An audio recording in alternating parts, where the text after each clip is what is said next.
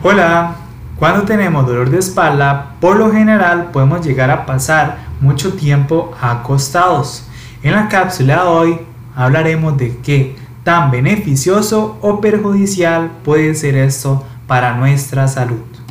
Como primera pregunta vamos a plantear qué tan efectivo es pasar tiempo en la cama. Cuando este es demasiado prolongado puede llegar a hacer más daño que bien. Sin embargo, si es en extractos más pequeños o en lapsos más cortos, puede ser de gran ayuda, especialmente si tenemos dolor intenso mientras estamos sentados y de pie. Ahora bien, existen algunas técnicas efectivas para disminuir el dolor de espalda. Para liberar la tensión de la espalda, podemos intentar colocar almohadas debajo de la cabeza y entre las rodillas cuando estamos acostados de lado, por debajo de las rodillas cuando nos acostamos boca arriba y debajo de la cadera cuando nos acostamos boca abajo.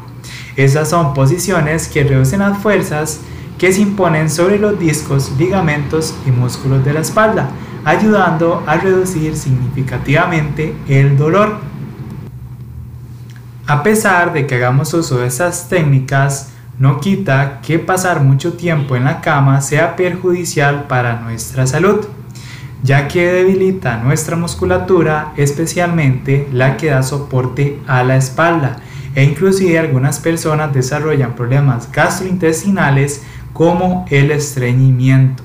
Además, tanto tiempo inactivo puede ayudar a desarrollar un coágulo en las venas de la pelvis y las piernas, que pueden conllevar a problemas cardiovasculares. Por eso podemos implementar otro tipo de alternativas para disminuir el dolor de espalda y evitar estas problemáticas, como el retorno adecuado a la actividad física o al trabajo con algunas modificaciones son excelentes aliados, ya que es preferible mantenerse activo a quedarnos en casa durante un periodo prolongado y nos vemos en una próxima cápsula informativa para estar mejor cada día.